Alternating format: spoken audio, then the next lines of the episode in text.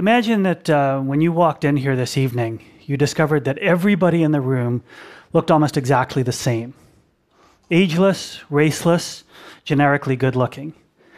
That person sitting right next to you might have the most idiosyncratic inner life, but you don't have a clue because we're all wearing the same blank expression all the time. That is the kind of creepy transformation that is taking over cities. Only it applies to buildings, not people. Cities are full of roughness and shadow, texture and color. You can still find architectural surfaces of great individuality and character. In apartment buildings in Riga and Yemen, social housing in Vienna, Hopi villages in Arizona, brownstones in New York, wooden houses in San Francisco. These aren't palaces or cathedrals. These are just ordinary residences expressing the ordinary splendor of cities.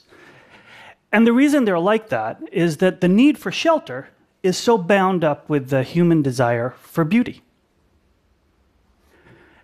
Their rough surfaces give us a touchable city, right? Streets that you can read by running your fingers over brick and stone. But that's getting harder to do because cities are becoming smooth. New downtowns sprout towers that are almost always made of concrete and steel and covered in glass. You can look at skylines all over the world Houston, Guangzhou, Frankfurt and you see the same army of high gloss robots marching over the horizon. Now, just think of everything we lose when architects stop using the full range of available materials. When we reject granite, and limestone, and sandstone, and wood, and copper, and terracotta, and brick, and wattle, and plaster, we simplify architecture and we impoverish cities. It's as if you reduced all of the world's cuisines down to airline food huh? chicken or pasta.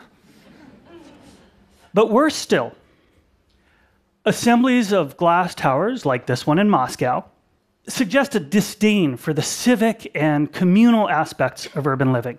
Right? Buildings like these are intended to enrich their owners and tenants, but not necessarily the lives of the rest of us, those of us who navigate the spaces between the buildings and we expect to do so for free. Shiny towers are an invasive species, and they are choking our cities and killing off public space. We tend to think of a facade as being like makeup, a decorative layer applied at the end to a building that's effectively complete. But just because a facade is superficial doesn't mean it's not also deep. Let me give you an example of how a city's surfaces affect the way we live in it. When I visited uh, Salamanca in Spain, I gravitated to the Plaza Mayor at all hours of the day. Right? And early in the morning, sunlight rakes the facades, sharpening shadows. And at night, lamplight segments the buildings into hundreds of distinct areas balconies and windows and arcades, each one a separate pocket of visual activity.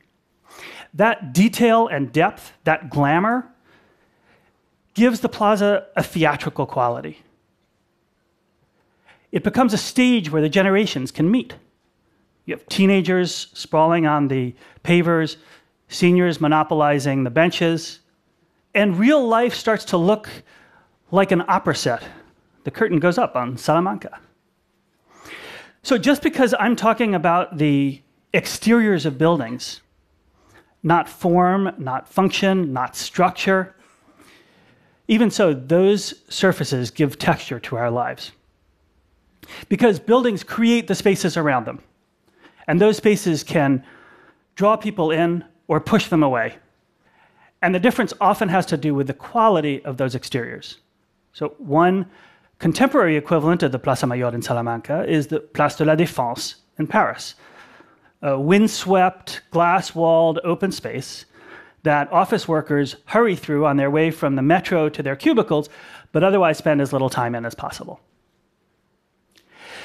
In the early 1980s, the architect Philip Johnson tried to recreate a gracious European plaza in Pittsburgh. This is PPG Place, a half acre of open space encircled by commercial buildings made of mirrored glass.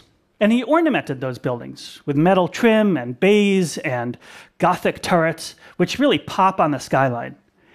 But at ground level, the plaza feels like a black glass cage. I mean, sure, in summertime, kids are running back and forth through the fountain, and there's ice skating in the winter, but it lacks the informality of a leisurely hangout. It's just not the sort of place you really want to just hang out and chat.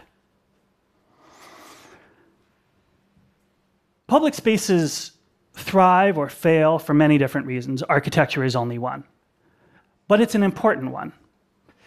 Some recent plazas, like Federation Square in Melbourne or Superkilen in Copenhagen, succeed because they combine old and new, rough and smooth, neutral and bright colors, and because they don't rely excessively on glass. Now, I'm not against glass. It's an ancient and versatile material. It's easy to manufacture and transport and install and replace and clean. It comes in everything from enormous ultra clear sheets to translucent bricks. New coatings make it change mood in the shifting light in expensive cities like New York, it has the magical power of being able to multiply real estate values by allowing views, which is really the only commodity that developers have to offer to justify those surreal prices. In the middle of the 19th century, with the construction of the Crystal Palace in London, glass leapt to the top of the list of quintessentially modern substances. By the mid 20th century, it had come to dominate the downtowns of some American cities largely through some really spectacular office buildings like Lever House in Midtown Manhattan, designed by Skidmore, Owings, and Merrill. Eventually, the technology advanced to the point where architects could design structures so transparent they practically disappear. And along the way, glass became the default material of the high rise city. And there's a very powerful reason for that. Because as the world's populations converge on cities, the least fortunate pack into jerry built shantytowns. But hundreds of millions of people need apartments and places to work in ever larger buildings. So it makes economic sense to put up towers and wrap them in cheap and practical curtain walls. But glass has a limited ability to be expressive. This is a section of wall framing a plaza in the um, pre Hispanic city of Mitla in southern Mexico. Those 2,000 year old carvings make it clear that this was a place of high ritual significance. Today, we look at those and we can see a historical and textural continuity between those carvings, the mountains all around, and that church, which is built on top of the ruins using stone plundered from the site. In nearby Oaxaca, even ordinary plaster buildings become canvases for bright colors, political murals, and sophisticated graphic arts. It's an intricate communicative language that an epidemic of glass would simply wipe out. The good news is that architects and developers have begun to rediscover the joys of texture without backing away from modernity. Some find innovative uses for old materials like brick and terracotta. Others invent new products like the molded panels that Snøhetta used to give their San Francisco Museum of Modern Art that crinkly sculptural quality. The architect Stefano Boeri even created living facades. This is his vertical forest, a pair of apartment towers in Milan, whose most visible feature is greenery. And Boeri is designing a version of this for Nanjing in China. And imagine if green facades were as ubiquitous as glass ones, how much cleaner the air in Chinese cities would become. But the truth is that these are mostly one offs, boutique projects, not easily reproduced at a global scale. And that is the point. When you use materials that have a local significance, you prevent cities from all looking the same. Copper has a long history in New York. The Statue of Liberty, the crown of the Woolworth building.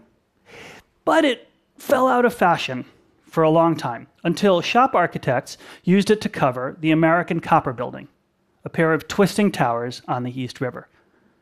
It's not even finished, and you can see the way sunset lights up that metallic facade, which will weather to green as it ages. Buildings can be like people, their faces broadcast their experience. And that's an important point because when glass ages, you just replace it. And the building looks pretty much the same way it did before until eventually it's demolished. Almost all other materials have the ability to absorb infusions of history and memory and project it into the present. Uh, the firm Ennead clad the Utah Natural History Museum in Salt Lake City in copper and zinc, ores that have been mined in the area for 150 years, and that also camouflage the building against the Oquirrh Hills so that you have a natural history museum that reflects the region's natural history. And when the Chinese Pritzker Prize winner Wang Shu was building a history museum in Ningbo, he didn't just create a wrapper for the past, he built memory right into the walls by using brick and stones and shingles salvaged from villages that had been demolished. Now, architects can use glass in equally lyrical and inventive ways. Here in New York, two buildings, one by Jean Nouvel and this one by Frank Gehry, face off across West 19th Street. And the play of reflections that they toss back and forth is like a symphony in light. But when a city defaults to glass as it grows, it becomes a hall of mirrors, disquieting and cold. After all, cities are places of concentrated variety, where the world's cultures and languages and lifestyles come together and mingle. So rather than encase all that variety and diversity in buildings of crushing sameness, we should have an architecture that honors the full range of the urban experience. Thank you.